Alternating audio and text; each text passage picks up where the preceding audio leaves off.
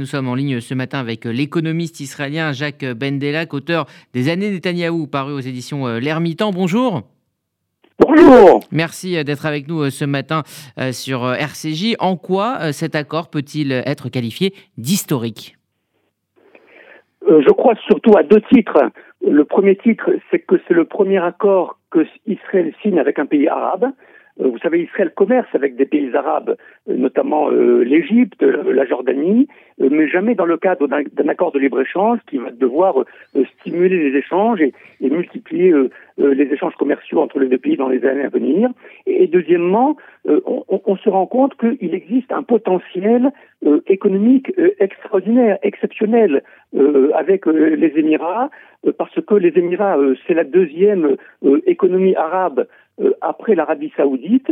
Et donc, euh, il y aura non seulement un échange commercial par cet accord de libre-échange, mais aussi, euh, on, le voit déjà, des échanges financiers, des échanges d'investissement. Et tout cela va représenter un potentiel tout à fait historique pour Israël vis-à-vis d'un pays arabe.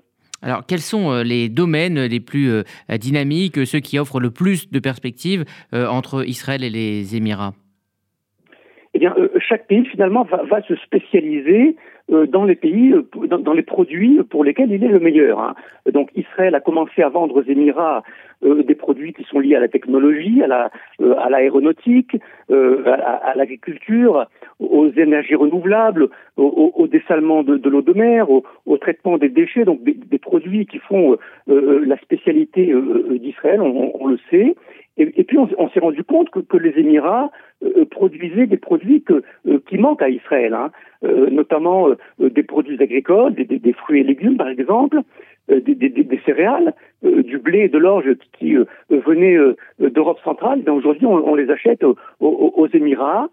mais j'allais dire, le, principal produit d'échange, ce sont les diamants, curieusement. Les Émirats vendent à Israël des diamants bruts qui sont traités sur place, polis et réexportés vers d'autres pays arabes.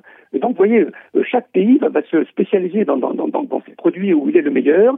Et là, je crois qu'il y, a une gamme très large de produits et, d'échanges entre ces deux partenaires. Alors, que dire des, chiffres des, échanges entre les, entre les deux pays? Est-ce qu'il, euh, au, au, au, vu d'une économie euh, mondiale, est-ce que cela représente quelque chose, euh, ces, ces, échanges entre les deux pays oui, absolument, absolument. Alors là, là aussi, on a été surpris parce que finalement, les échanges sont partis de zéro euh, avant les accords d'Abraham en, 2020 pour arriver à un milliard en, 2021 et, et, être multiplié par, par 5 ou par 10 euh, dans les années à venir. Donc il y a vraiment euh, des, chiffres importants à la fois pour Israël, qui est un, qui est un petit pays, hein, bien entendu, mais c'est une ampleur très sensible, et pour les Émirats aussi, qui vont euh, bien sûr, pouvoir commercer avec une région avec, vers laquelle il, n'avait pas d'échange.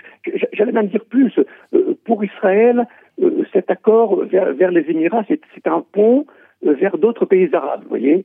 on va pouvoir échanger plus facilement avec le, Maroc, avec le Soudan, le, Bahreïn, avec les, pays qui sont liés aux accords d'Abraham. Et donc, oui, au niveau des chiffres, il s'agit d'un commerce d'une ampleur tout à fait exceptionnelle pour l'économie israélienne. Est-ce qu'on pourrait euh, imaginer dans les années à venir une, zone euh, de, libre-échange euh, au Moyen-Orient autour d'Israël et de ces accords d'Abraham? Est-ce que finalement c'est le but à terme? Oui, c'est le but, c'est le grand rêve d'Israël depuis plusieurs années. Malheureusement, les échanges avec les, pays proches, Égypte, Jordanie, palestiniens, ne, démarrent pas. Hein, et donc, Israël recherche des débouchés un peu plus loin, euh, dans les pays du Golfe. Et bien sûr, euh, les pays du Golfe pourraient euh, servir de moteur pour tirer vers eux d'autres pays. Israël pense surtout à l'Arabie saoudite, hein, qui est pour lui le principal partenaire diplomatique et commercial à, venir. Mais on pourrait très facilement, dans, dans l'environnement actuel, penser à une zone de, libre-échange proche orientale qui serait très importante dans, les années à venir. Alors Jacques Bendelec, vous, vous évoquiez euh, ces relations commerciales qui existaient avant même les accords d'Abraham. Est-ce que c'est le cas justement avec euh, l'Arabie saoudite euh, actuellement, selon les informations que, que l'on a en Israël?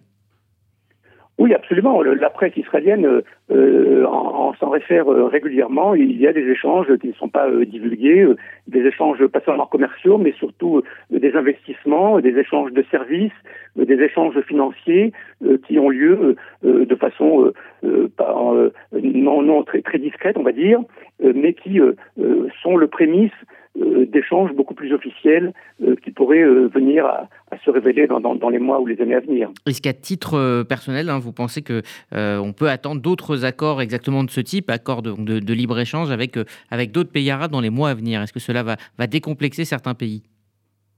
Oui, certainement. En tout cas, du point de vue des pays qui sont déjà signataires des accords d'Abraham, Dubaï, Qatar, le, Maroc, etc., euh, ce sont des pays qui ont aussi un potentiel euh, commercial important.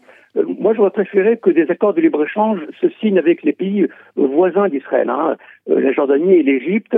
Là, le commerce est beaucoup plus timide et, c'est dommage, mais peut-être que ces accords-là vont, convaincre aussi les dirigeants arabes de être plus favorables à un commerce avec Israël et de développer ce type de commerce plus régional.